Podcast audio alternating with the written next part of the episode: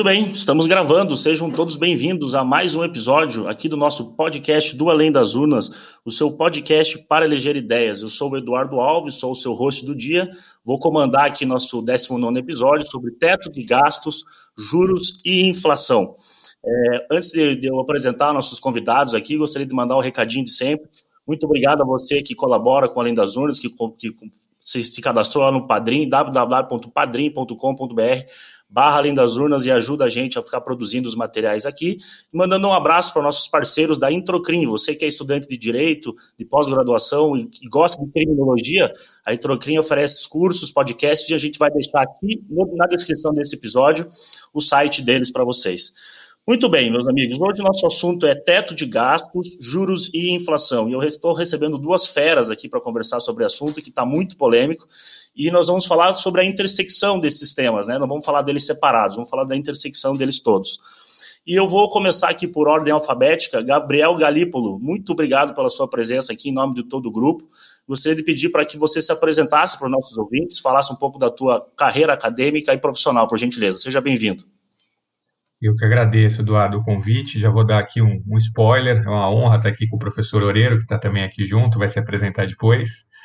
É, eu, sou, eu sou economista, né? Fui professor da PUC durante alguns anos e agora tô, passei pelo governo do Estado de São Paulo durante dois anos, uma passagem rápida, depois tive uma consultoria durante quase dez anos e agora estou presidente do Banco Fator já há três anos. Muito bacana. É, professor Oreiro, seja muito bem. Vou falar, chamar de José Luiz Oreiro, né? Porque eu sei que o José Oreiro é o seu pai, né? Então, não, não, não, não, não, não, não. não meu pai não se chama, não, não, não. Na verdade, existe um José Oreiro, que não é da minha família, que é o dono da rede Windsor de hotéis no Rio de Janeiro. Tá? Ah, Infelizmente, ah, tá. não é da minha família. Tá? Entendi. Então, é. então, meu pai chamava Domingo Oreiro Moinho, enfim. É, porque eu não tenho moinho no nome, é uma longa história para explicar a diferença entre o sistema espanhol e brasileiro. É, mas é, José Oreiro não, não, é meu pai. Hoje eu vou chamar você de professor Oreiro, então. Professor tá Oreiro, seja muito bem-vindo ao Além das Urnas. Se apresente para o nosso ouvinte, por gentileza. Ok, bom, muito obrigado, Eduardo, pelo convite. É uma honra, é uma honra e um prazer estar aqui também com o Galípolo. Né? Nós já nos é, conhecemos em São Paulo é, em algumas ocasiões. Né? Bom, é, bom, eu sou economista, né, formado pela UFRJ em 1992, eu fiz mestrado em economia pela PUC do Rio de Janeiro, né, é, fiz doutorado em economia pela UFRJ no ano 2000.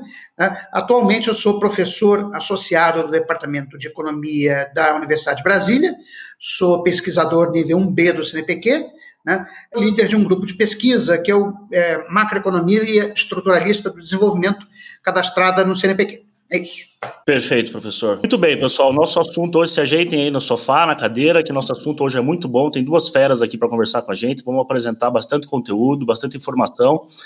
E nosso assunto hoje, como eu falei antes, é teto de gastos, juros e inflação. Para quem não sabe, o teto de gastos é a emenda constitucional 95, né, que ela prevê o congelamento dos gastos primários real da União por um período até de 20 anos. Foi aprovado em 2016 com força constitucional, né? ou seja, três quintos do Congresso, né, em duplas sessões, tanto no Senado quanto no, na, na, Câmara Federal, e ela pode ser revista só em 2026. Eu queria começar a nossa conversa aqui com uma provocação, que há dois meses atrás um grupo de 80 economistas lançou um manifesto defendendo a manutenção do teto de gastos, alguns integrantes, inclusive, do governo Jair Bolsonaro. Já agora, em agosto, mês passado, 380 economistas assinaram um documento chamado Teto de Gastos, a âncora da estagnação brasileira e da crise social, organizado pela ABED, Associação Brasileira de Economistas pela Democracia, que defende, ao contrário, a extinção do teto de gastos. Gabriel, vamos começar por você aqui, na sequência eu escuto o professor Oreiro. Como que pode um assunto de tamanha importância gerar tanta controvérsia naqueles que estudaram as ciências econômicas e qual é a opinião de vocês a respeito do teto? Não, eu ficaria muito preocupado se não gerasse controvérsia, né, Aurelia? Se tratando de economia, né? É. Mas é que, assim, é, o tema da economia, da controvérsia na economia, é um pouco de uma discussão antiga e, às vezes, os economistas é, falham um pouco na sua formação de discutir um pouquinho mais esse, essas questões fundamentais do saber, vamos dizer assim, né? E, e aí a economia passa um pouco por essa discussão sobre a, a possibilidade de aplicação do método científico à metafísica, vamos dizer assim. É mais ou menos essa discussão que vai acontecer alguns séculos atrás ali, é, o Kant vai ser quem vai tentar essa empreitada e vai falar: olha, infelizmente não é possível, a gente não vai conseguir aplicar a metafísica, é, é, é, o método científico. Navegar nesse, nesse, mar sem praias, você tem que navegar utilizando outros tipos de juízos, né? E aí, para dar um salto, é, o Marshall vai dizer justamente que a, a economia é uma ciência moral, né? uma ciência moral que existe para melhorar a vida do homem e da mulher comum. Então, como uma ciência moral, nesse sentido, realmente ela vai gerar controvérsias. E eu acho que o principal perigo que existe na economia são quando é, se assumem dogmas, e esses dogmas deixam de ser para fazer a vida do homem e da mulher comum e passam a ser uma razão em si mesmo, um fim em si mesmo.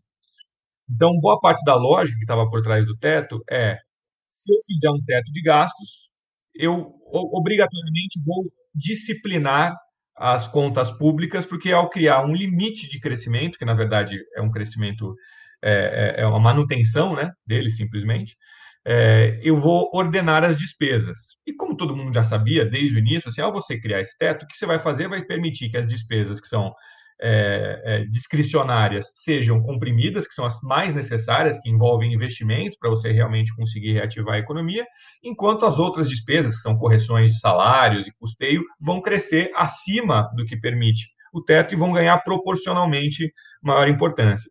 Então, assim, o que você gerou com o teto foi uma deterioração da qualidade do gasto, que já era muito ruim, a qualidade do gasto, e olha que coisa, né, professor Eiro, que coisa engraçada. O teto, mesmo funcionando, não funciona, porque a intenção do teto era reduzir a participação do Estado na economia. No ano que vem, olha o que vai acontecer. Né? A gente está falando de uma inflação maior do que o crescimento do PIB. Logo, o que, que vai acontecer com, com, com, com, o denominador e numerador? Então, ele não permitiu nem fazer uma política anticíclica, que é o que é, estava na justificativa, na exposição de motivos né, da, da PEC, e nem vai conseguir conter o tamanho do Estado na, na economia. O que eu acho que seria muito importante, a gente em algum momento conseguir escapar desta prisão que virou essa coisa, que assim é, é público ou é privado? É mais Estado, é menos Estado. Se a gente conseguisse discutir a qualidade do gasto e a qualidade do sistema tributário, seria tão bom se a gente conseguisse superar esse dilema, porque o que aconteceu foi que a gente chegou nessa conclusão de que o Estado é mau, Logo, tudo que a gente fizer para ferrar o Estado e, e, colocar o privado no lugar vai ser uma panaceia em si mesmo. Ou o inverso. Nada pode ser privado, tudo precisa ser estatal, porque o privado só quer ter lucro. Precisa entender que a sociedade, é, é, por definição, ela é feita por Estado e mercado. Assim, todas as formas de contratações que existem públicas são contratações do setor privado, e o setor privado precisa do Estado. Então, se a gente conseguisse superar isso, seria muito bom, mas claramente o teto de gastos do jeito que está hoje é, não funciona, não se sustenta, e, e, assim, eu sinceramente tenho, tenho, pode parecer arrogante que eu falar, já falei isso de algum outro jeito, mas eu tenho uma certa dificuldade de conseguir dialogar e levar a sério quem está dizendo que os juros no Brasil caiu, por exemplo, por causa da aprovação da lei do teto de gastos. Eu tenho uma certa dificuldade de conseguir dialogar com, com essas pessoas. É, olha só, vamos recuperar um pouquinho a história pregressa do teto de gastos. Como é que surge é, esse, esse, esse bicho estranho. Né? Bom, esse bicho estranho, né, esse bode na sala, para ser mais exato, ele surge a partir de uma narrativa que começa a ser construída entre 2014 e 2016, que acabou justificando, inclusive, é, o impeachment da presidente Dilma Rousseff de alguma forma. Quer dizer, qual foi a narrativa? A narrativa de que o Brasil tinha uma crise fiscal estrutural. Né? Ou seja, de que os gastos é, do governo basicamente da União, é, estava aumentando é, muito acima do PIB desde é, 1991, né? E aí o que, enfim, isso seria uma trajetória insustentável, né? e por conta dessa insustentabilidade da trajetória do gasto público, é que a crise de 2014 e 2016 aconteceu. Então, na verdade, nessa narrativa, né, a crise de 2014 2016 foi consequência do crescimento do gasto primário com proporção do PIB nos últimos 20 anos. Né?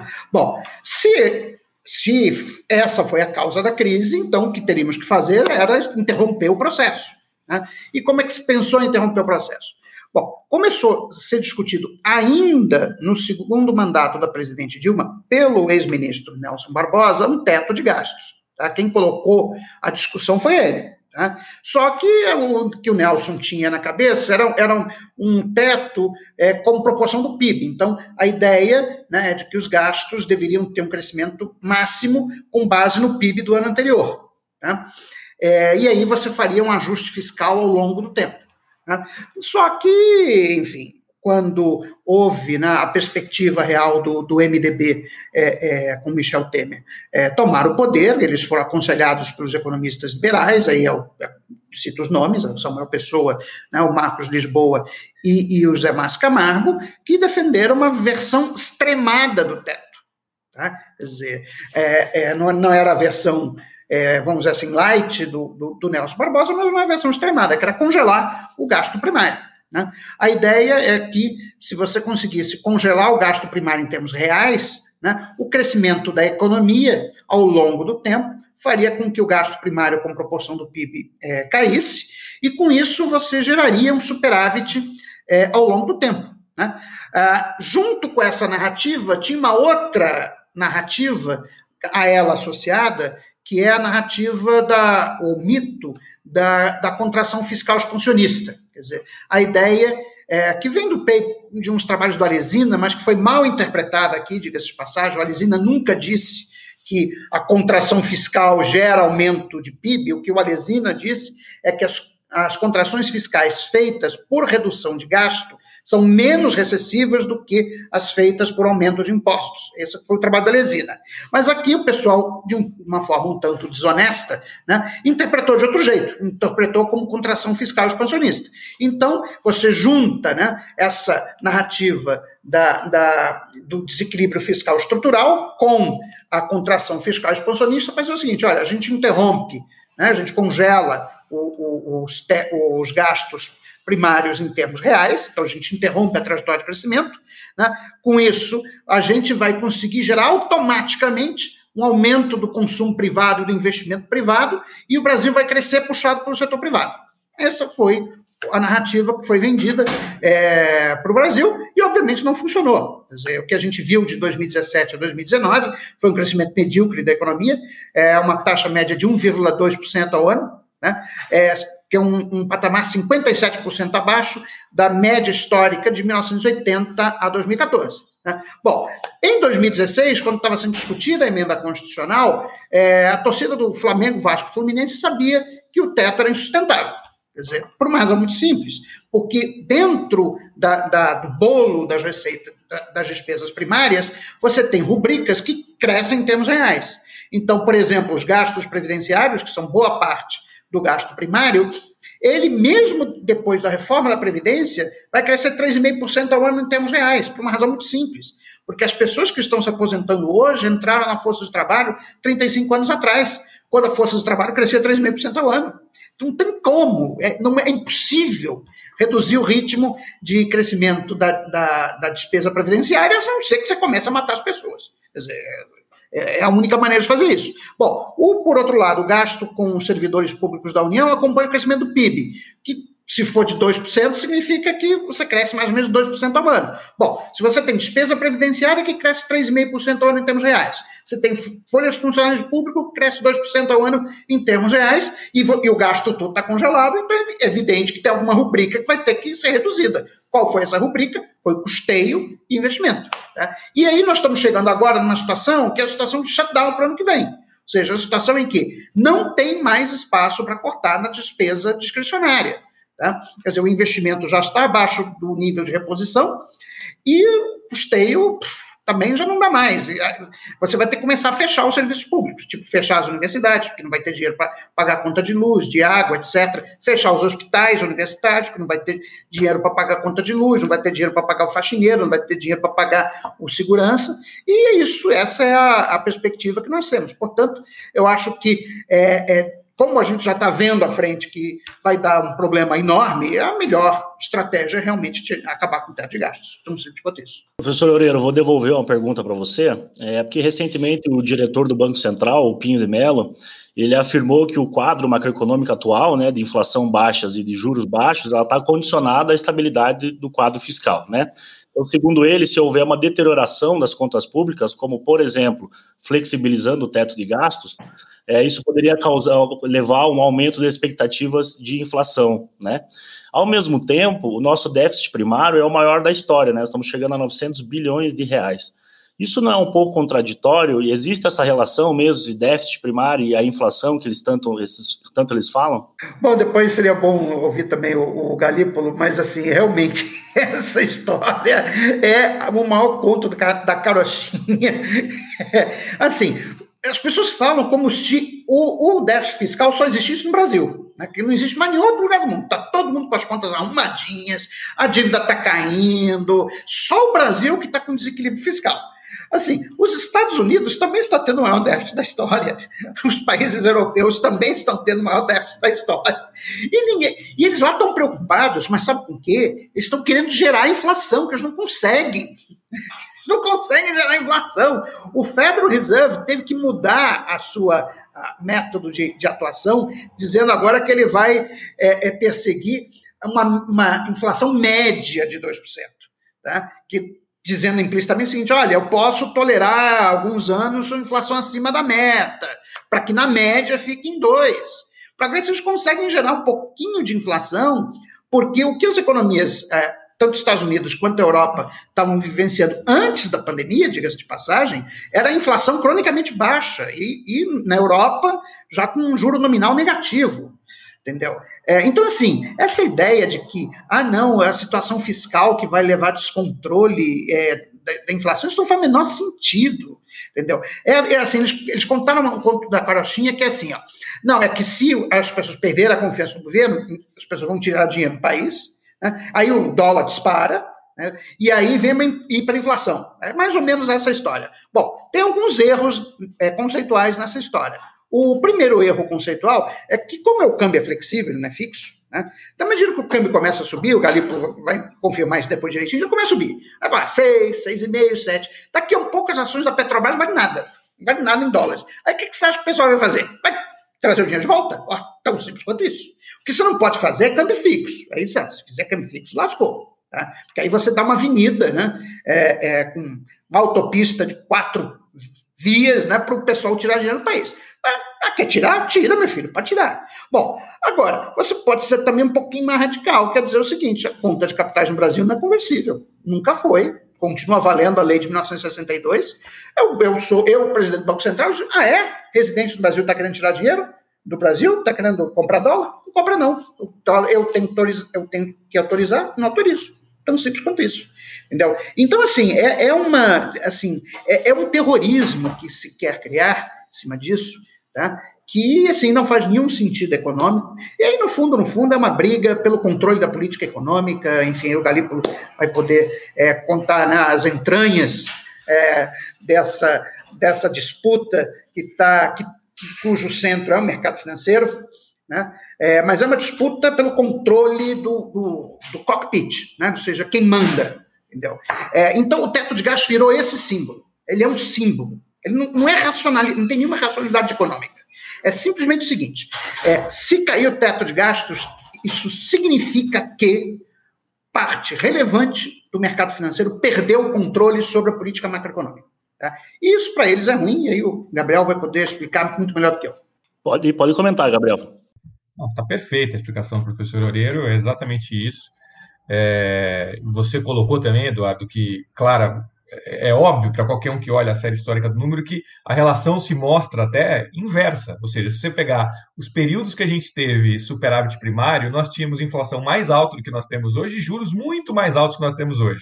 E aí, se você pegar esse período que são os maiores déficits primários que nós temos, nós estamos com a inflação mais baixa e com os juros mais baixos que existe. Então, se você for fazer o um mínimo de correlação, você vai chegar numa correlação inversa àquela que está sendo dito. E eu acho que boa parte da, da, da, da estratégia de narrativa para se criar essa crença que tão bem falou o Oreiro, parte de você apelar para um discurso que é muito simples para o senso comum abraçar, que, que, é o que você assiste todos os dias, em todos os noticiários, dependendo do horário, que é as finanças do Estado são igual às finanças de uma família. Esse foi o mantra que foi que vem sendo repetido durante muito tempo, que não tem nada mais diverso do que isso, e até inclusive do ponto de vista é, de, de, como se comporta do ponto de vista lógico, não tem como funcionar isso né, desse jeito, porque se todo mundo poupar simultaneamente, o PIB cai, a renda cai e despenca. Como a gente está vendo, e para facilitar, vou fazer uma redução empobrecedora aqui, né? Demanda é, ou inflação é, um, é resultado de um, um, excesso de demanda para um, um, dada, uma dada oferta disponível. Vamos facilitar para quem está escutando aqui a gente e pensar assim, é mais ou menos como se fosse um leilão. Tem mais gente querendo comprar do que oferta disponível. O pestro do câmbio é super importante, que o Oreiro comentou. Mas hoje a economia está tão baixa, a atividade econômica está tão baixa que nem isso gente está assistindo. Não está se vendo esse pestro na inflação. Então, hoje, é exatamente o que o Oreiro comentou. O maior desejo seria a gente conseguir ter alguma inflação. O Banco Central vai descumprir a meta porque vai ficar aquém da meta de inflação. E isso não é bom, ao contrário do que se pensa. Não é bom, porque isso significa que a economia está excessivamente desaquecida. Excessivamente desaquecida. E aí, eu acho que, que o risco que existe, tinha um, cara que eu trabalhei que dizia o seguinte, que no circo todo mundo pode acreditar que o trapezista voa, menos o trapezista. Né? Aí fica um perigo. E eu acho que o mercado financeiro está correndo um pouco desse risco, porque hoje em dia, a melhor coisa que poderia acontecer para um banco é você conseguir reativar a economia com processo de distribuição de renda para que a demanda retornasse, o resultado das empresas melhorasse, e aí sim a gente conseguisse fazer um pouco de crédito. Com juros baixos, vai ter que fazer crédito, não tem jeito, vai ter que correr esse tipo de risco. Se a gente continuar com essa retórica, é a pior dos mundos, porque você fica assistindo todo dia também na televisão a pessoa dizer: olha, os bancos não emprestam, como se fosse uma questão de maldade dos bancos. Não. Se eu olho para uma empresa e a empresa me pediu crédito porque ela está sem fôlego para sobreviver os próximos meses, e você não sabe se ela vai conseguir sobreviver depois ou se ela vai precisar de novo de outro crédito, você não vai emprestar mesmo. É óbvio que você não vai emprestar. É sua obrigação não emprestar, porque você está tomando dinheiro emprestado de terceiros para emprestar para outros o que poderia mudar minha opinião? O que poderia fazer eu conceder crédito? Se eu estou enxergando uma perspectiva de expectativa de demanda, melhor. Para isto, o Estado vai ter que atuar num processo de distribuição e de chegar a renda nas pessoas num cenário que é diverso do histórico que a gente tem aí, porque hoje 50% da, da, da população economicamente ativa está não assalariada. Ou seja, você precisa criar um sistema para isso.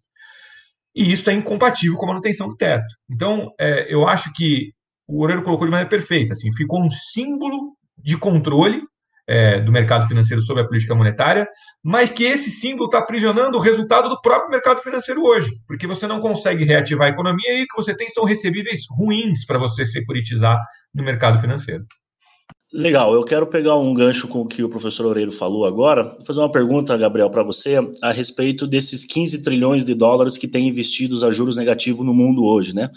É, quem é investidor na Europa ou no Japão, ele já convive, já tem né, o costume de conviver com essas taxas de juros negativas há alguns anos, né? É, no Japão a taxa está em menos 0,1, né, na Suíça menos 0,75 ao ano. Para quem não é da, da, da, das ciências da, da, economia, quem não estudou economia, fica um pouco estranho entender como é que funciona esses juros negativos. Vocês conseguem explicar para a gente como é que funciona isso? O investidor paga para investir, é isso? Na verdade, assim, o juros negativo que acabou acontecendo foi que ele criou uma nova forma de rentismo. Eu acho isso legal, interessante a gente ver. O que, que acaba acontecendo? Quando você compra um título, seja ele de dívida ou seja ele de equity, o que você está comprando, você está renunciando liquidez, renunciando dinheiro para comprar um ativo que, na verdade, é um direito sobre um fluxo futuro de recebíveis. É isso que você está adquirindo, um fluxo futuro de recebíveis.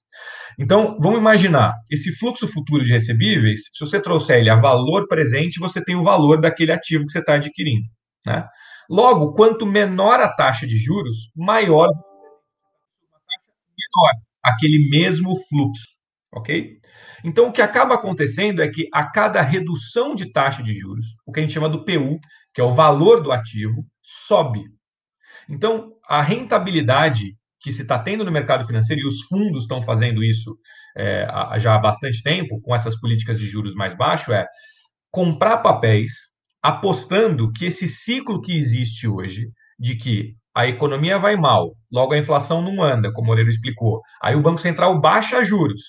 Isso, ao baixar juros, inflaciona o preço dos ativos pela razão que a gente explicou a economia não religa, porque a política monetária por si só hoje não dá mais conta de reativar a economia. E aí a inflação não anda e o Banco Central baixa mais juros. Então, a aposta do mercado é que isto vai permanecer, e apesar do juros estar baixo hoje, amanhã ele vai estar ainda mais baixo.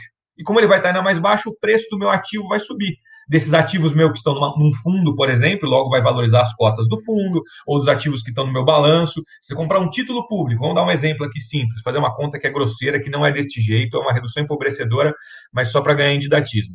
Então, quem comprou lá no meio do, do estouro a Covid, você comprou um título público com vencimento daqui 10 anos. A taxa de juros estava ali 9%, tá? Aí você pegou agora, ele está 7%.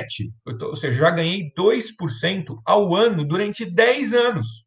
Eu posso vender agora e ganhar, a conta não é desse jeito, mas 20 pursa, mais ou menos, na cabeça. Porque os juros caiu de 10 anos. Então, os juros irem caindo provocam a valorização do ativo. Qual é o risco disto? Isto é um rentismo que é, é, é, é, estranho um banqueiro falar isso aqui, mas é mais condenável que o anterior, porque esse é um retismo que não gera fluxo, esse é um retismo de valorização de uma riqueza já existente. Você está você tá valorizando um estoque de riqueza que já existe e você está valorizando ele. Ele não depende de você dar crédito para novos negócios, o que gera algum tipo de socialização de renda. Esse não tem nenhum tipo de socialização de renda, esse é uma aposta na riqueza velha. Se criou uma forma de você ter valorização de riqueza permanecendo na riqueza velha.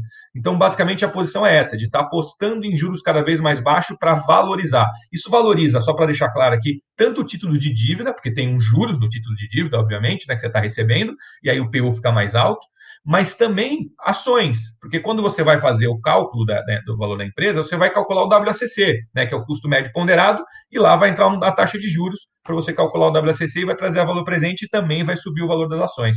Por isso que a gente enxerga essa dissonância que incomoda tanta gente. As pessoas falam, poxa, a economia está nesse terror e as ações estão indo bem, por quê? Porque a política monetária está sendo eficiente em sustentar minimamente o preço dos ativos mas ela não está dando conta de reativar a economia, porque aí eu preciso realmente que tenha renda, que as pessoas estejam gastando. É, professor Oreiros, pode comentar em cima do que ele falou? Quero acrescentar só mais uma pergunta. Levando em conta esse cenário internacional, apesar da nossa taxa Selic estar em mínima história, você acha que ela poderia baixar ainda mais? Bom, é, a explicação do Galípolo foi perfeita. É, agora, esse tipo de, de ciclo de valorização de ativos, ele tem que ter um limite por uma razão muito elementar. A moeda ela tem, é, ela tem uma taxa de juros zero. Tá? Então, quer dizer, por quanto tempo os bancos centrais vão conseguir pagar juro negativo né, é, sobre os depósitos? O Banco Central Europeu cobra 0,5% ao ano sobre as reservas dos, que os bancos comerciais mantêm no Banco Central Europeu. Bom, mas é, se isso for para 1%, 1,5%, daqui a um pouco os bancos vão fazer casas fortes para botar o dinheiro, ao invés de deixar no Banco Central. Entendeu? Então, isso tem um limite. A gente não sabe bem, a gente está. Quer dizer, é, é, um, é, um, é uma espécie assim de zona não explorada, que a gente não sabe muito bem como funciona. Tá? É, assim, o que eu tenho certeza é que não dá para continuar esse jogo a vida toda. Tá? É, é, é necessário, tanto o Banco Central dos Estados Unidos já sinalizou né, que, ele, que ele quer mudar o regime de metas de inflação, ele mudou, na verdade, para ver se ele consegue produzir alguma inflação. Né? Mas, de fato, sem o apoio da política fiscal, isso é uma discussão que já vinha antes da, da, do Covid. Dizer, eu tive na Europa no passado, participando de um, de um seminário em Berlim sobre estagnação secular. Né?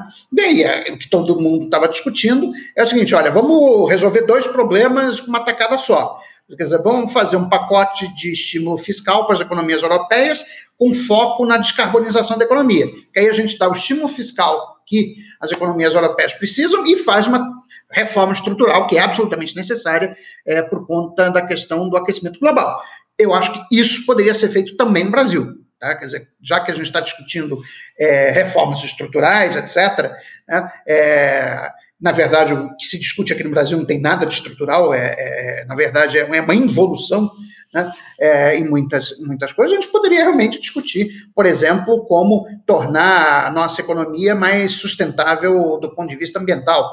Né? Inclusive, está circulando um vídeo na internet, que o pessoal ainda não deu muita bola, tá? mas que assim, os europeus estão fazendo bastante pressão para os seus governos boicotarem as exportações brasileiras. Aí eu quero ver o que, que, que vai sobrar deste país, porque indústria já morreu. Tá? A gente basicamente exporta é, minério de ferro e soja. Tá? Se começar a boicotar também minério de ferro e soja, adeus. Tá? Não tem mais país.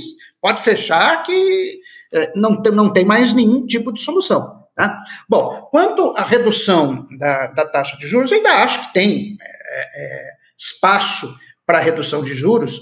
É, o presidente do Banco Central ele colocou uma questão que é interessante, que diz o seguinte: olha, países que não têm moeda de reserva, como é o caso do Brasil, ah, o zero lower bound não é zero, não é zero. Quer dizer, o limite mínimo da política monetária não seria uma taxa de juros zero, mas seria alguma taxa positiva talvez fosse, sei lá, 1,5% ao ano. Então, ainda tem algum espaço para flexibilização da política monetária, que acho que deve ser aproveitado, até porque é, reduz o custo é, de captação do tesouro. Né?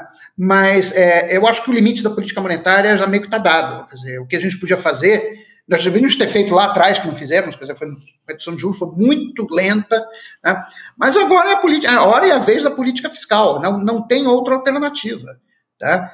É, e aí significa investimento público. E para isso precisa tirar o teto de gastos. Então, é, é, é, lógico, tem que, eu acho que tem que ser criada uma agência de, investi de investimento, dizer, não é simplesmente dar um cheque em branco para o Bolsonaro sair assinando, né? é, que isso não, isso não é uma coisa boa. Né? Mas a gente cria uma agência de investimento, agência estatal, por isso que é importante ter funcionário público estável, né? porque funcionário público estável não pode ser demitido por conta da conveniência do político de plantão, diga-se de passagem. Né? Isso é uma coisa que Max Weber já dizia lá atrás, no século XIX, certo? Como é importante você ter uma, um corpo profissional de funcionários públicos que estão isolados de pressão política, que não são apadrinhados, que não estão porque político A, B ou C indicou. Né?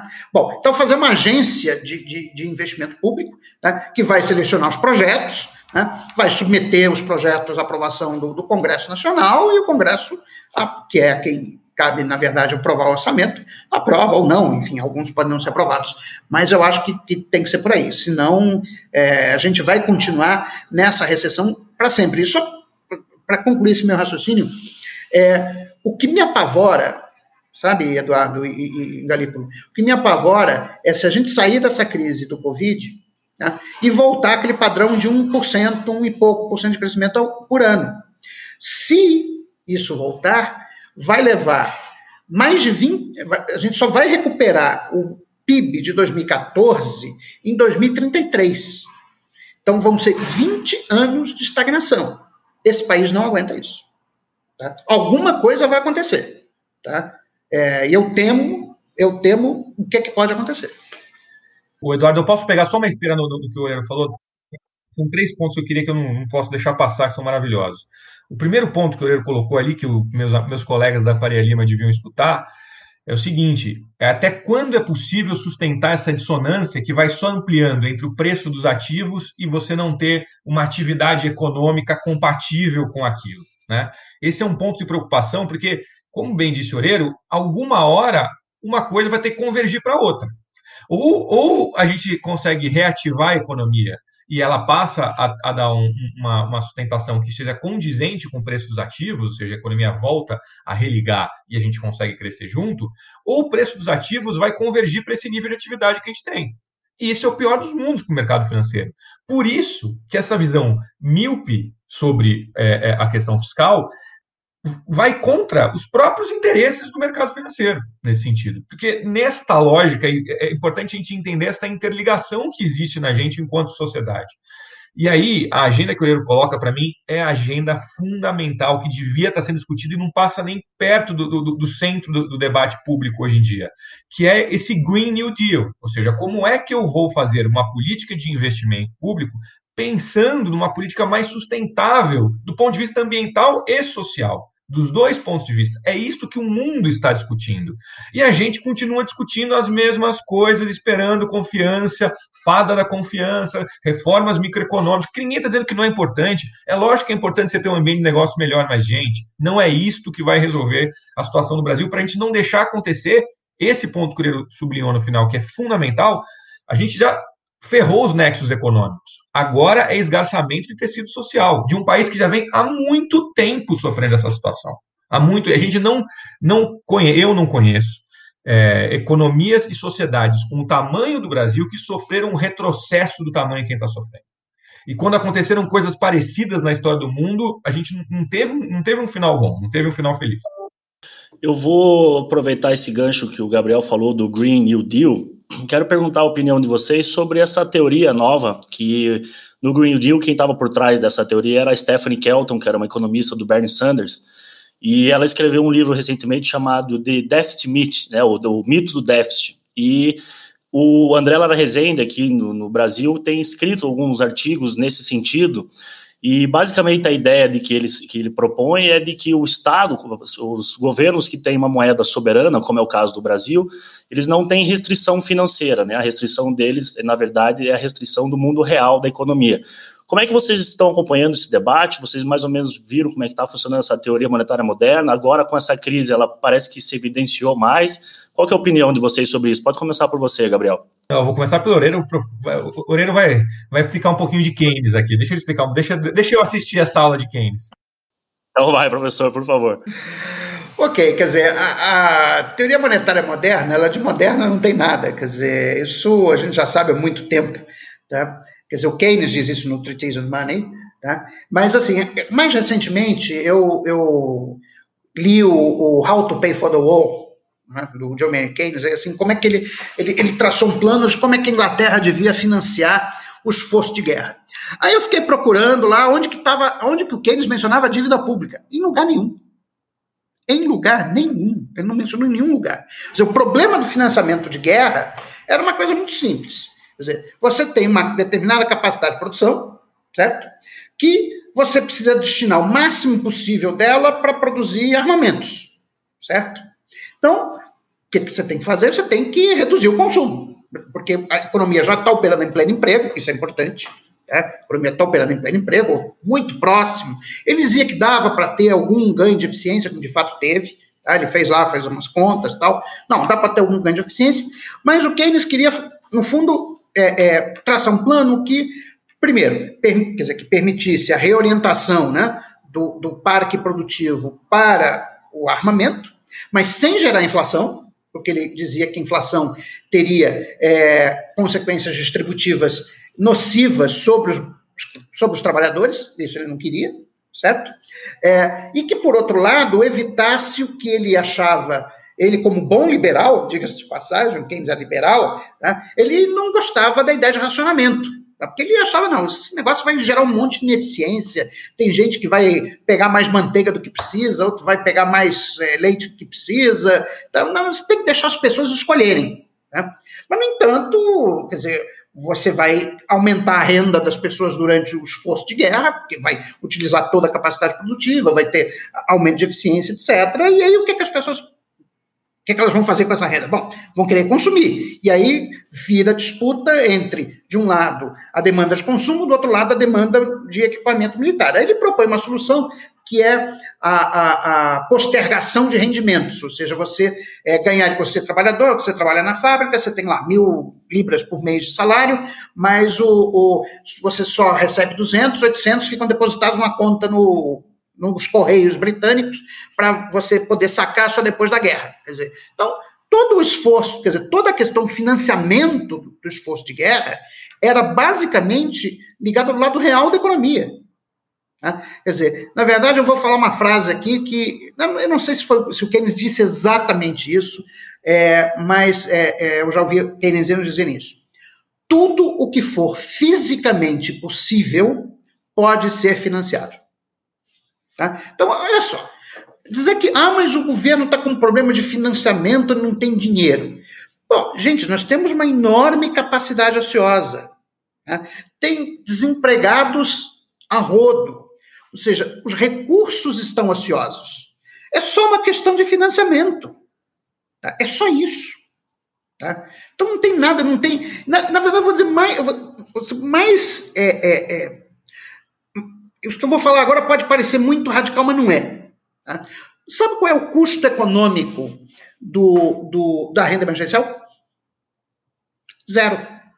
Sabe por que, que é zero? Porque o custo econômico é definido por uma economia que está em pleno emprego. Ou seja, é aquele dilema dos canhões da manteiga, né? que, é o, que era o dilema do Keynes no How to Pay for the Wall. Quer dizer, eu tinha que reduzir a produção de manteiga para aumentar a produção de canhões. Tá? Então, o, o, os canhões tinham custo econômico. Para produzir um canhão, eu tenho que deixar de produzir X quilos de manteiga. Bom, mas quando você está operando abaixo do pleno emprego, eu posso produzir mais canhões e mais manteiga ao mesmo tempo.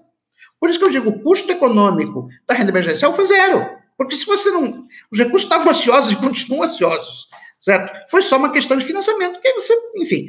Aí é questão de engenharia financeira, de como você administrar a dívida pública, etc, etc. Então, assim, eu acho que a, que a MMT é, ela está, na verdade, trazendo uma coisa que a gente já sabia.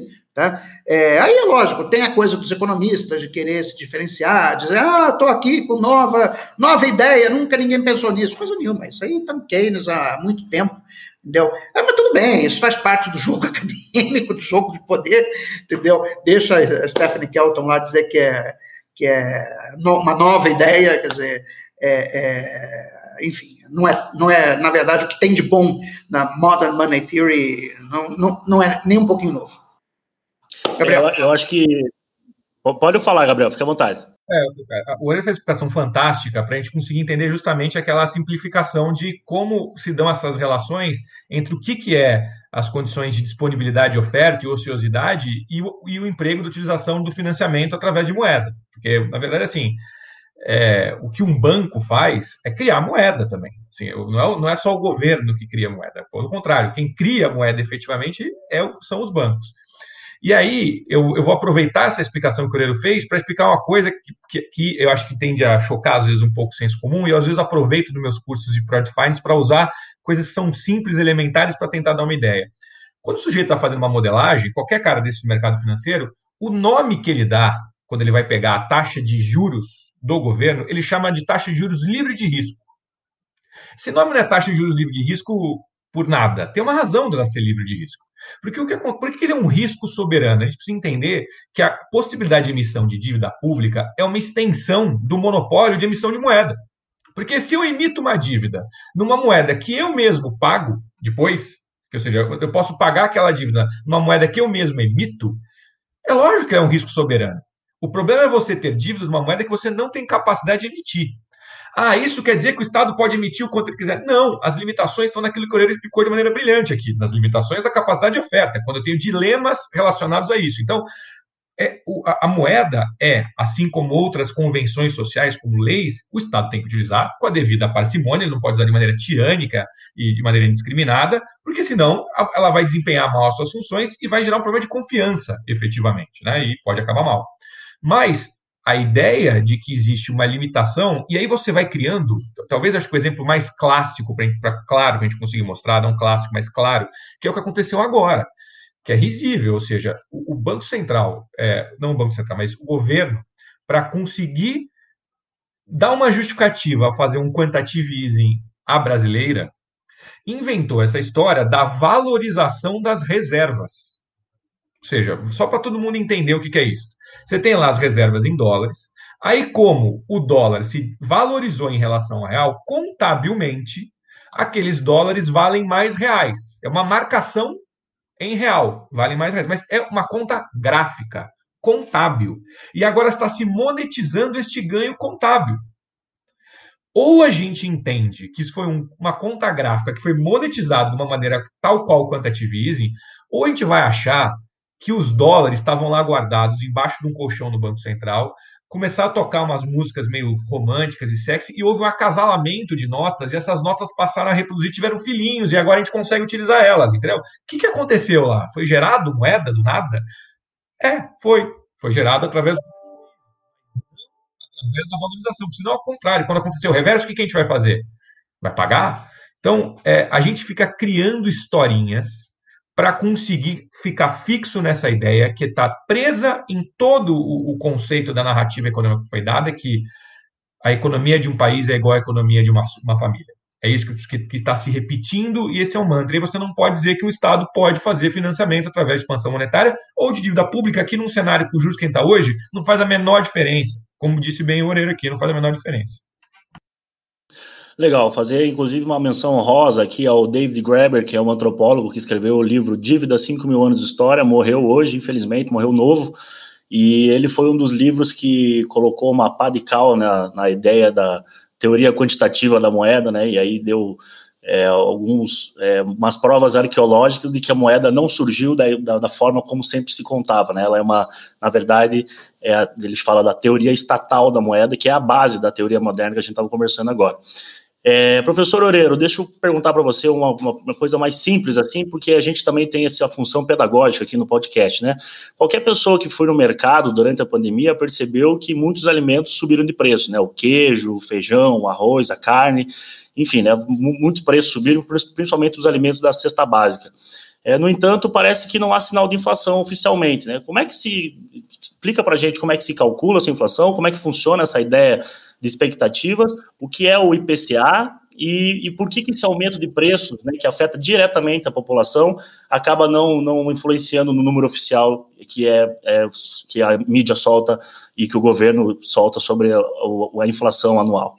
Então, Eduardo, a inflação é uma média de, de preços de uma cesta. Né? Na verdade, o IPCA é o Índice de Preços ao Consumidor Amplo, ele mede a variação é, de uma cesta é, representativa do consumo de famílias que ganham de 1 a 40 salários mínimos. Né? Bom, dentro dessa cesta, você tem lá, tem alimentos, mas você tem serviços, você tem é, é, aluguel, você tem uma série de coisas. Né? É, então, o que está acontecendo nessa pandemia, já vinha acontecendo é, desde 2017, é que a inflação de serviços ela tem caído. Né? Quer dizer, antes da crise de 2014 e 2016, a inflação de serviços rodava 9% ao ano. Tá?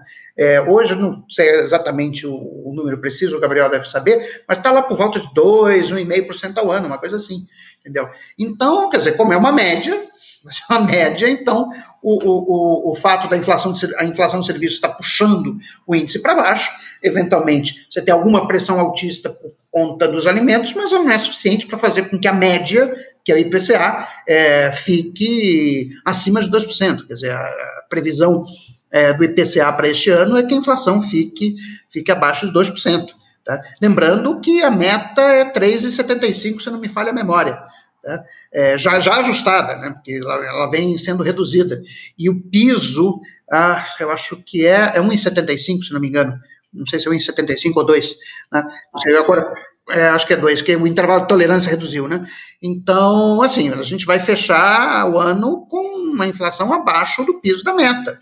Quer dizer, então, para você ver o quanto que a inflação está, quer dizer, o quanto o nível de atividade na economia brasileira está tá deprimido e, e, e, deve continuar assim pelo ano de 2021, porque é, não vem com recuperação em V coisíssima nenhuma.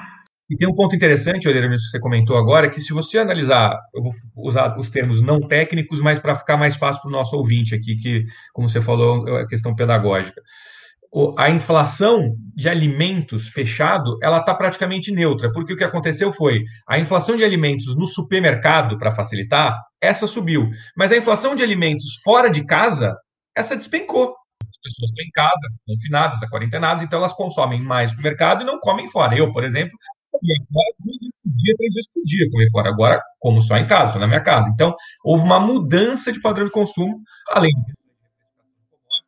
obviamente, Agora, tem um tema que eu não tenho a menor evidência científica para ele, mas eu, eu, me, eu me interessaria em dar uma questionada sobre ele, porque a gente tem 65 milhões, mais ou menos, de pessoas que receberam o programa de renda emergencial ali.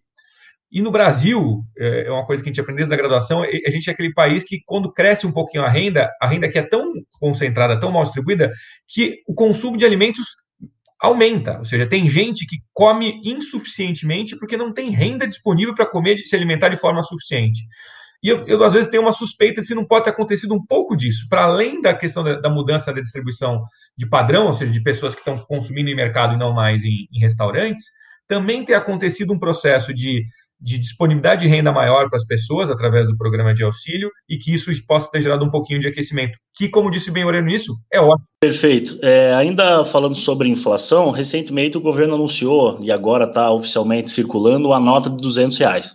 O dia que, ele, que eles anunciaram isso foi uma pandemônio, foi todo mundo falando para as redes e que, meu Deus, isso era um, um sinal claríssimo de inflação e que o governo estava. Inclusive, o Instituto Liberal de São Paulo fez uma publicação no Twitter falando que isso era um sinônimo de inflação e coisa nada. E foi assim: muita gente boa, muita gente que né, já deveria ter um pouquinho mais de noção sobre esse assunto, saiu para os quatro ventos falando que isso era um sinal de inflação.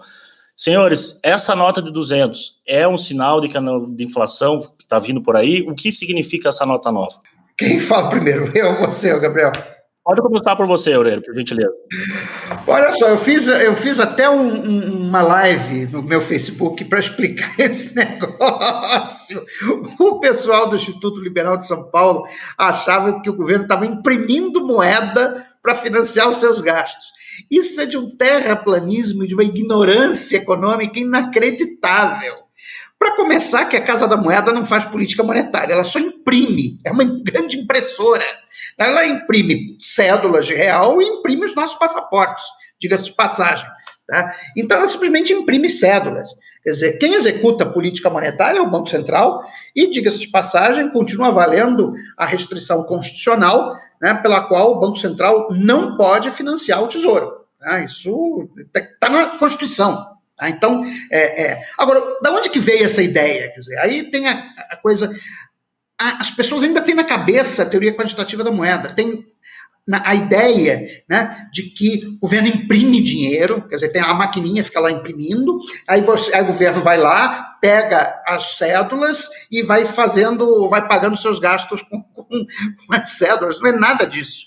Quer dizer, como é que a moeda é criada? Primeiro, é, mais de 90% do meio de pagamento, no sentido mais estrito, que é papel, moeda em poder do público, mais depósito à vista, mais de 90% disso é moeda escritural. São os nossos depósitos em conta corrente nos diversos bancos comerciais.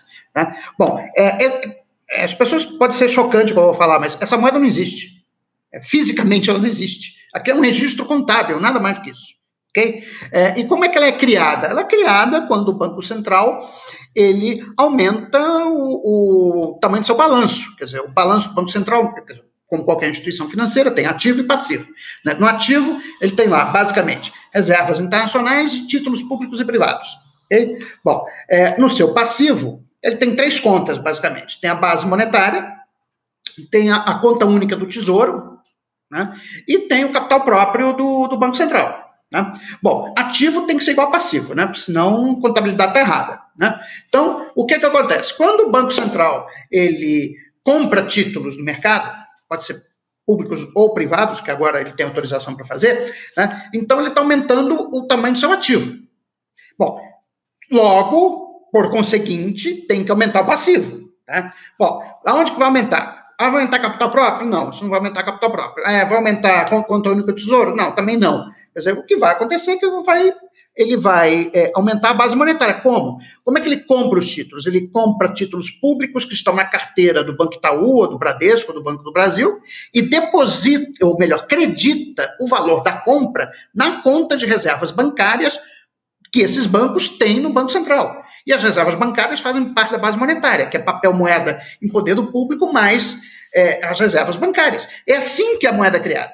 Ah, mas e a moeda papel? A moeda papel acontece o seguinte: tem uma série de transações na economia né, é, que são muito pequenas é, e que o custo de transação para você fazer com é, cartão de débito, que, que no fundo chama-se transferência eletrônica de recursos, tá, o custo de transação não compensa. Tá? Por exemplo, pipoqueiro. Pipoqueiro, eu nunca vi um pipoqueiro ainda que aceite cartão de débito. Não vi. Tá? Pode ser que tenha tá? o novo gourmetizado e tal. Mas, em geral, não tem. Tá? É, o hortifruti que fica aqui em frente à minha casa não aceita é, cartão de débito nem de crédito, tem que pagar em dinheiro. Tá? Bom, aí o que acontece? As pessoas precisam de cédulas para fazer essas pequenas transações. Também existem outras transações que as pessoas precisam de cédulas, que são as transações ilegais tá? narcotráfico, corrupção, etc., que, enfim, precisa de cédulas, você não vai fazer corrupção né, por transferência eletrônica de recursos, senão você está dando lá, botando as digitais para a Polícia Federal te pegar, certo? Então, pessoas precisam de cédulas. E o que aconteceu durante a pandemia foi que a demanda de cédulas aumentou muito. No meu caso, por exemplo, eu que quase não andava com cédulas no bolso, né, é, é, eu ia no, toda vez que eu ia no caixa eletrônico, que eu, eu tenho horror a usar internet banking, porque eu tenho medo de, de ser hackeado, né? eu só vou em caixa eletrônico. Né? Então eu ia lá e sacava o dinheiro, né? e sacava muito, para não ter que ir várias vezes no caixa eletrônico. Então a minha demanda por cédulas aumentou. E como eu, várias outras pessoas, sem contar o auxílio emergencial, que as pessoas tiram em, em cédulas. Então aumentou a demanda de cédulas. Tá? Bom, só que a Casa da Moeda ela tem restrição física, certo? Ela, ela pode imprimir uma certa quantidade de cédulas por, por mês, por ano, por dia, né? além dos, dos passaportes. E aí o que acontece? Bom, provavelmente bateu no limite de capacidade de emissão de cédulas. Já, bom, então vamos fazer uma nova cédula de 200 reais, que aí você consegue emitir mais um valor maior de cédulas né, com a mesma capacidade de produção existente. Foi apenas isso. Bom, pode ser também que o Guedes queria ter uma nota para dizer que era dele e tal, botar a assinaturazinha dele, pode ser. Tá? Mas, assim, é incrível as teorias da conspiração que o pessoal é, fez. Ah, não, uns estavam dizendo que vai facilitar a corrupção. Bom, mas você já tinha corrupção com notas de 50 e de 100, vai ter com 200 do mesmo jeito. Tá? É, não, mas que está financiando, não está porcaria nenhuma. Tá, o dinheiro não é criado desse jeito, não é dessa forma. Entendeu? Esse pessoal do Instituto Liberal não entende nada de economia monetária, pelo amor de Deus. É lição básica. Primeira aula de economia monetária é você ensinar como é que se cria dinheiro. Como se cria moeda, melhor dizendo. Entendeu? E lembrar que estamos no século XXI, Katsu. Moeda, papel, é minoritário entendeu? Não é mais como era no século XVI, o pessoal tinha as moedinhas de ouro, de prata, andava carregando aquele negócio, tal. O sistema financeiro evoluiu muito, o sistema de pagamentos evoluiu muito. E as pessoas ainda estão com a cabeça do sistema de moeda mercadoria, e por isso que ficam com essa coisa de, ah, porque está imprimindo dinheiro, vai vir inflação. É, foi o menor sentido. Quer comentar, Gabriel? Não, é exatamente isso. Eu tenho a mesma visão que, que o Oreiro de que o que deve ter acontecido. A gente viu notícias logo no começo com as filas que estavam para sacar o saque emergencial de falta de cédulas, e aí, por uma questão de produção, efetivamente, era mais fácil você produzir uma nota nova de 200, porque em função de limite de produção ali. É, agora, o que impressiona é, é o ponto que ele estava comentando, ou seja, o que poderia ser um vestígio ancestral não é um vestígio ancestral da moeda, é na, no, no, imaginário das pessoas.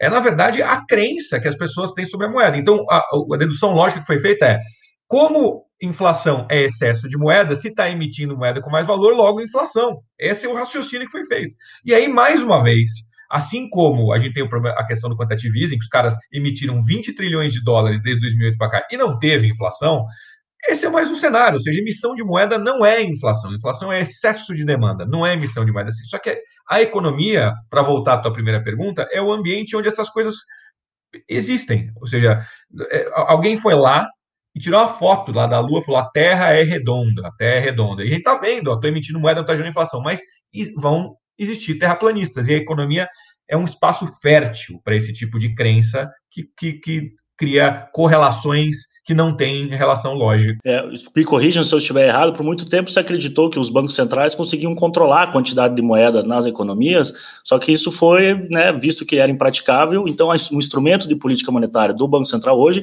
é fixar a taxa de juros. Né? Não precisa ser presidente da KB, que nem foi o nosso querido Oreiro aqui para falar isso. Se você entrar no site do, do, Banco Central, no site, ele vai explicar isso que você acabou de dizer. Assim, olha, querida, a gente não contrata, controla mais agregado monetário por quantidade de moeda. A gente foi para a meta de inflação porque a gente percebeu que a moeda é endógena. Agora, pô, tá no site do Banco Central. Não precisa ler um livro de economia. Entra no site e vê como é que é feito. É, e já aproveitando então esse assunto, quero voltar um pouco ali para o teto de gastos, né? É, para quem não é da economia e assiste os especialistas e analistas da Globo News, CNN, parece que existe assim um, um fiscal, né, que está sempre de olho no governo, tomando cuidado para que ele, né, que ele não gaste muito, que se o governo gastar demais, apresentar um déficit público muito alto, ele não vai, ele vai se recusar a, a refinanciar essa dívida e aí isso causaria um aumento de juros. É como a gente falou no começo, né? A gente está no maior déficit público da história e as taxas de juros têm caído, né? Tanto a de longo prazo, de médio prazo, agora recentemente acho que subiu um pouquinho. É, como é que fica essa história? Afinal, o aumento da, da, da, da base monetária, o aumento do gasto do, dos gastos públicos, aumenta ou diminui a taxa de juros? Pode começar por você, professor Oreiro, por gentileza. Olha só, é, o gasto do governo pode levar a um aumento da taxa de juros se a economia estiver em pleno emprego. Tá? Agora, foi bom você ter é, comentado esse ponto, que assim, eu, eu, já me prometi escrever um, um, post sobre isso no meu blog, mas ainda não tive tempo, mas eu, eu vou fazer isso. Tá? Que é seguinte: quando a gente fala de taxa de juros, não existe uma única taxa de juros na economia. Quer dizer, a gente usa uma simplificação lá no curso de macro 1, ah, tem a taxa de juros, mas não é a taxa de juros. Quer dizer, o que o Banco Central controla é a taxa de juros de curto prazo, que é a taxa de juros do mercado interbancário. É a Selic. Ele põe, essa ele põe onde ele quiser. Tá? Ele, ele, tem total controle e, e, e liberdade para fixar a Selic no patamar que ele quiser. Bom, agora tem a taxa de longo prazo. Quer dizer, o que é a taxa de longo prazo? A taxa de longo prazo, no fundo, é a taxa de juros que o investidor teria se carregasse um título, pode ser público ou privado, até o seu prazo de vencimento. Né? Em inglês chama-se yield to maturity ou rendimento na maturidade. Isso é a taxa de juros de longo prazo. Bom, o que, é que determina a taxa de juros de longo prazo? A teoria mais aceita sobre a estrutura termo da taxa de juros, que é a teoria das expectativas com preferência pela liquidez, vai dizer o seguinte: a taxa de juros de longo prazo, ou seja, a taxa de juros de um título de 10 anos, vai ser a média geométrica, vamos dizer só média, para não complicar muito aqui, tá? mas vai ser a média entre o valor de hoje da taxa de juros de curto prazo e as expectativas que os agentes formulam hoje sobre o valor da taxa de juros de curto prazo ao longo de todo o prazo de vencimento do título. Então, se eu tiver um título com vencimento, por exemplo, em 2030, a taxa de juros na maturidade do título de com vencimento em 2030 vai ser a taxa Selic hoje, a expectativa da Selic para 2021, a expectativa, tudo hoje, tudo formulado hoje, a expectativa da Selic para 2022, 2023 até 2030, mais um prêmio de liquidez que advém do fato de que um título longo eu, eu posso ser obrigado a vendê-lo antes do seu prazo de maturidade.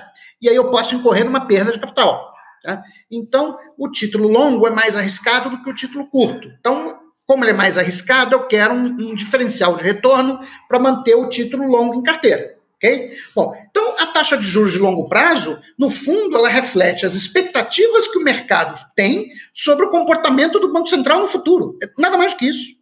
Nada mais do que isso. Tá? Então, seguinte, se o banco, o banco Central ele pode perfeitamente derrubar a taxa de juros longa, não está fazendo, diga-se de passagem. Tá? É assim, eu acho que por razões ideológicas, que é para insistir na coisa do teto de gasto, dizer que a gente tem que controlar o fiscal, etc, etc. Agora, quero lembrar aqui, o Gabriel certamente lembra desse episódio, quando teve a crise do euro, em 2012, né, estava todo mundo achando que a Espanha e a Itália iam quebrar, porque os, os, as taxas de juros dos títulos públicos da Espanha e da Itália dispararam. Né, é, é, o Mário Draghi, que era o presidente do Banco Central Europeu, disse numa coletiva de imprensa a seguinte frase: O Banco Central Europeu vai fazer tudo o que for necessário para salvar o euro. Como é que os mercados reagiram? Os mercados reagiram dizendo o seguinte: esse sujeito vai sair comprando o título da dívida pública espanhola e italiana a rodo. Portanto, aí o que aconteceu com a taxa de juros? Puf, despencou. Quantos títulos o Banco Central Europeu precisou comprar? Nenhum. Nenhum. Ou, seja, o Banco Central pode. Simplesmente o seguinte: o Banco Central tem um monopólio de emissão de moeda ele, o armamento do Banco Central é infinito. É, o mercado não pode ganhar do, do Banco Central. Né? Então, dado isso, é, é, é, a, taxa de juros é sempre e em todo lugar um fenômeno monetário. Tá? Não importa se é a taxa de juros de curto prazo ou se é a taxa de juros de longo prazo. Se a taxa de juros de longo prazo no Brasil está subindo, não é por conta da expectativa de remoção do teto de gastos. Né? É o que está acontecendo, o mercado está precificando um maior risco, etc. E o Banco Central está olhando ali, é, tá, deixa, deixa aumentar. Se o Banco Central quisesse, derrubava essa taxa de juros de longo prazo rapidinho. É, inclusive, isso facilitaria a, a, o índice de condições financeiras, o que seria bom no momento como esse que a gente está vivendo. Gabriel, contigo. O ponto é exatamente esse que você comentou, assim, de a, a soberania do Banco Central em conseguir emitir moeda, ou seja, o mercado só vai conseguir exercer esse tipo de pressão, como bem comentou o Oreiro, se, se o governo tiver numa situação de ou ter dívida em outra moeda, seja em dólares, por exemplo, ou se ele tiver um câmbio fixo. Aí realmente ele fica numa situação que o mercado pode colocar ele numa situação de refém. Com o câmbio variável e com uma dívida externa líquida positiva, a gente não tem essa condição de ficar refém do mercado financeiro. A gente tem munição infinita, porque a gente faz a emissão de moeda para conseguir reagir a isso. E aí o que acaba acontecendo é, é primeiro, para responder a tua pergunta objetivamente, se você olhar em série histórica, como você mesmo comentou, Eduardo, não há uma correlação direta entre gasto público e taxa de juros. Pelo contrário, o que a gente observou no, no, no, na história recente foi uma relação inversa entre isso. Não estou dizendo que existe uma relação inversa, mas o que aconteceu, só para desmoralizar a, a, a narrativa ou a história, é uma relação inversa. E aí, o comportamento da taxa de juros de longo prazo vai ser exatamente isso que o Coreiro colocou, que o que está acontecendo é o mercado vai olhar e vai dizer o seguinte: bom, se eu estou imaginando que é, existe uma taxa de juros mais baixa hoje, tem três, tem alguns elementos que são até meio anedóticos sobre o mercado financeiro. Um deles é essa coisa de falar assim: bom, o prêmio do Brasil está caindo em relação ao prêmio lá fora. Como o prêmio do Brasil está caindo em relação lá fora, pô, para ter um prêmio baixíssimo aqui, eu prefiro ficar com um prêmio um pouquinho mais baixíssimo lá fora em dólares, é mais seguro. E aí isso, isso pode puxar um pouquinho o câmbio. Ao puxar um pouquinho o câmbio, existe uma correlação entre câmbio, CDS, né, o risco país ali, e prazo. Mas, como bem disse o Aurélio, tem toda a política monetária para você conseguir, é, tanto do ponto de expectativas, na própria narrativa, na própria retórica, quanto na compra de títulos, na recompra desses títulos, para você conseguir achatar a curva, que a gente chama, né? Que é fletar essa curva. Para além disso, existe uma coisa que é curiosa, pode parecer anedótico, mas forma preço, que existe uma expectativa sempre de reversão à média por parte do mercado financeiro. O que, que é isso? É, ah, se, hoje as taxas de juros estão muito abaixo da média, para compensar, no futuro elas têm que estar acima da média. Mas é uma coisa meio. É, é, um raciocínio lógico meio complicado de defender, porque é tautológico. A média é feita justamente por esses preços. Que média? Ou seja, né? mas existe um pouquinho disso. Mas é, é o ponto que ele comentou. Se você está com dívidas em moeda doméstica, você tem toda a munição, todo o ferramental para conseguir manipular isso, como a gente está vendo ser feito pelos bancos centrais do mundo afora. Excelente. É, eu vou citar de novo aqui o André Lara Rezende, porque é o último livro que eu li sobre macroeconomia foi o livro do senso e contra, consenso e contrassenso dele, e tem um capítulo que eu achei muito interessante que ele fala sobre a dívida pública e as gerações futuras, né? Lá ele faz uma espécie de denúncia de como alguns economistas e analistas eles tratam a dívida pública acreditando que ela será um ônus arcado pelas gerações futuras, né? E que isso exigiria sempre um aumento de impostos lá, né, no futuro.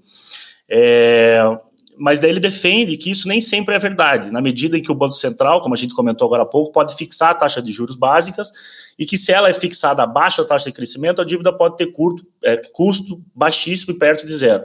Qual é a opinião de vocês sobre essa questão da dívida pública e essa noção de que ela é uma dívida que será passada para as gerações futuras? Pode começar com você, Gabriel. Eu vou ser rápido, vai ser uma conta simples. Se você analisar o Brasil quando a taxa de juros Selic era 14, e você aplicar ela sobre uma dívida de 70% do PIB, o que acontecia é que você tinha um déficit nominal de 10% do PIB. Agora eu estou com, com uma taxa de juros de 2%, com uma dívida pública de 80%, e eu vou ter um déficit nominal mais baixo.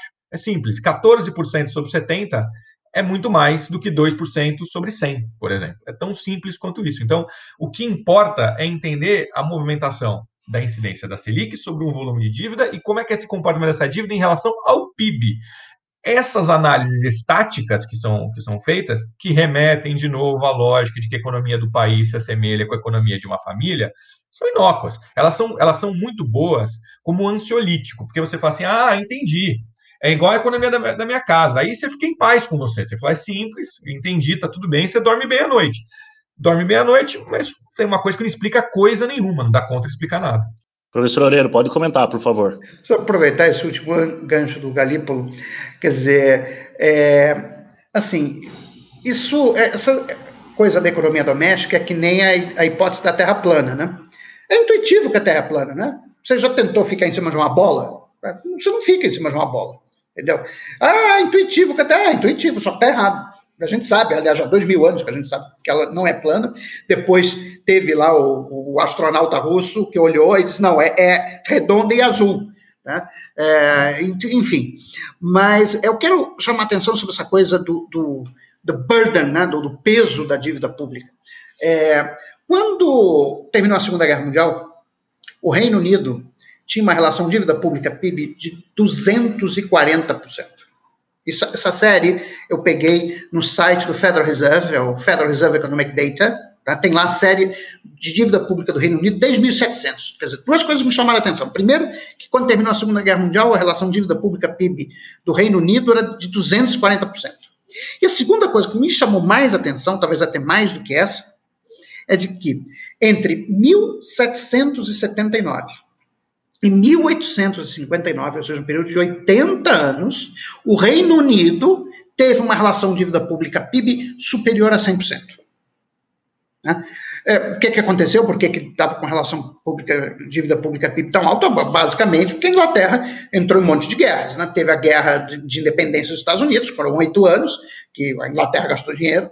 Depois, já na sequência, engatou com as guerras napoleônicas, que duraram mais uns quase 20 anos, tá, basicamente o Estado inglês gastou dinheiro com exércitos seus e dos outros, que a Inglaterra ainda tinha que pagar os dos outros, né? e com navios.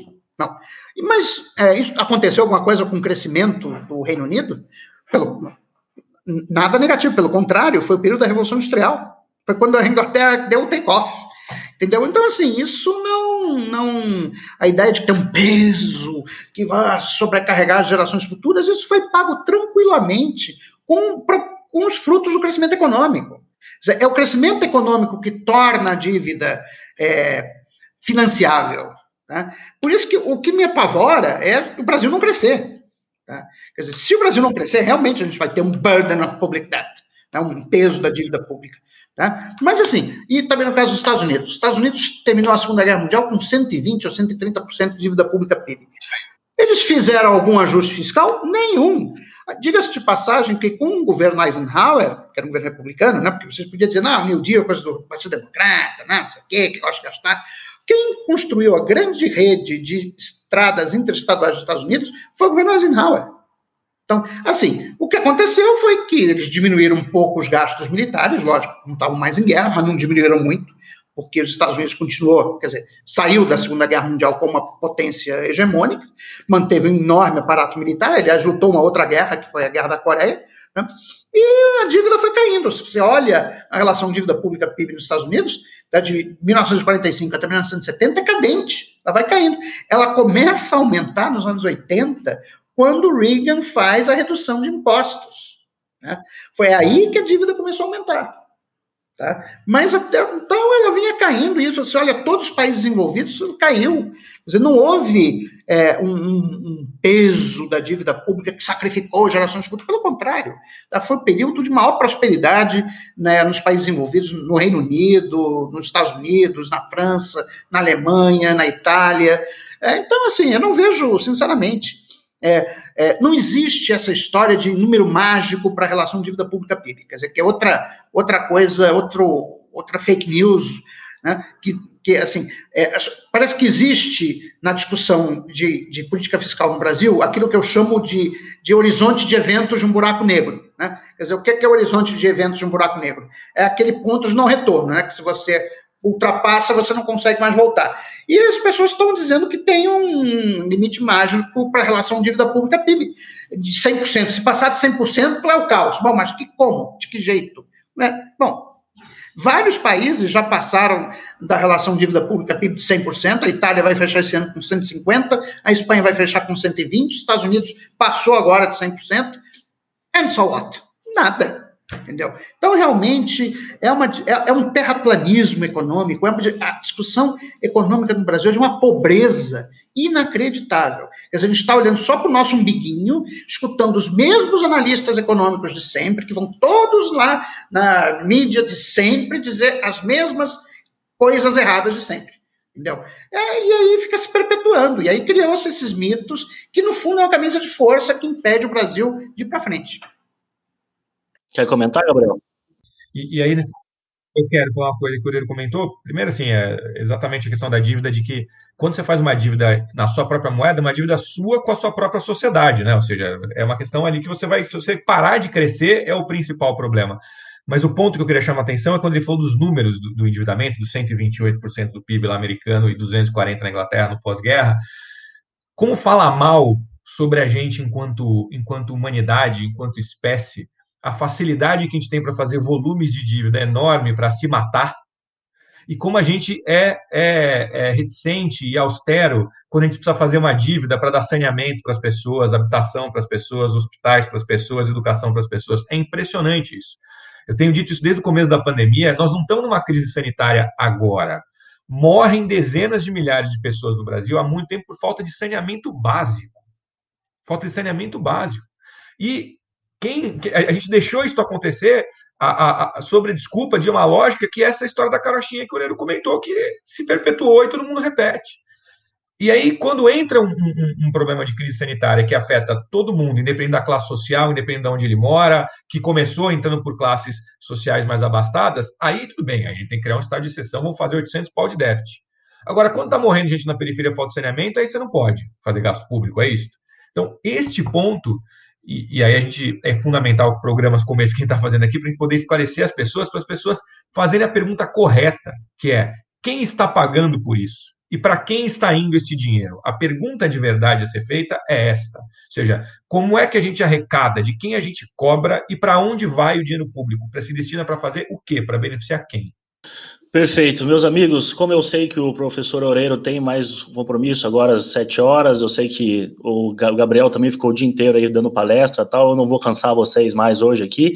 Eu gostaria de agradecer imensamente em nome do grupo de todo Além das Urnas, foi muito especial para a gente aqui, e queria abrir para que vocês pudessem se despedir, lembrando aqui que o nosso grupo surgiu depois da última eleição, 2018, e um grupo de pessoas que estavam vendo a política e estavam totalmente desesperançosas com o nosso futuro, né?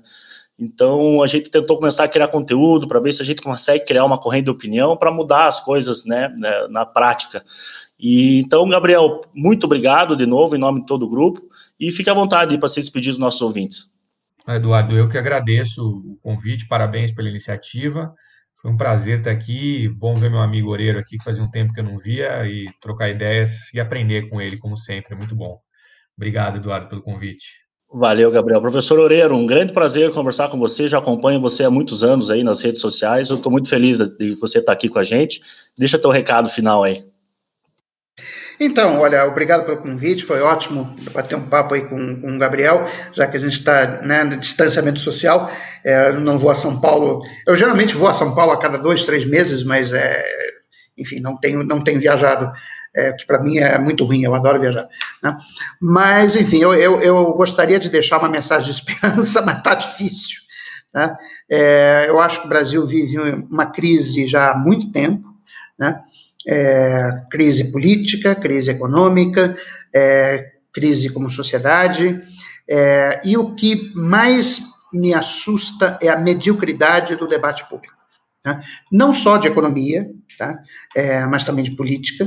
Quer dizer, a eleição de 2018, do meu ponto de vista, foi um desastre é, civilizatório. Quer dizer, que é, eu até entendo que as pessoas não quisessem o PT, okay, mas tinha um monte de outras opções para serem escolhidas e conseguiram escolher a pior. Né? É, enfim, então, é, e eu não estou vendo muito saída, pelo menos no curto prazo, desse impasse político. Né? É, eu acho que a nossa democracia ainda está ameaçada, é, embora tenha as forças, os checks and balances, os pesos e contrapesos, tenham conseguido segurar um pouco os ímpetos autoritários do presidente da República. Tá?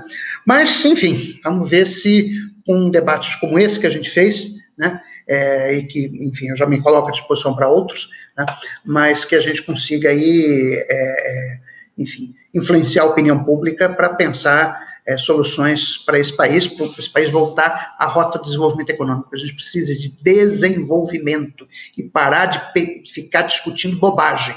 Entendeu? Porque o que a gente está discutindo é bobagem, nada mais do que isso. Excelente, pessoal. Para você que ouviu a gente aqui até o final, mais de uma hora de podcast, muitíssimo obrigado por você que a gente continua produzindo esse material. Se você gostou, compartilha com seus amigos lá, segue as redes sociais dos nossos convidados, nós vamos deixar o link deles aqui na descrição. E é isso, pessoal. Muito obrigado a todos e até a próxima.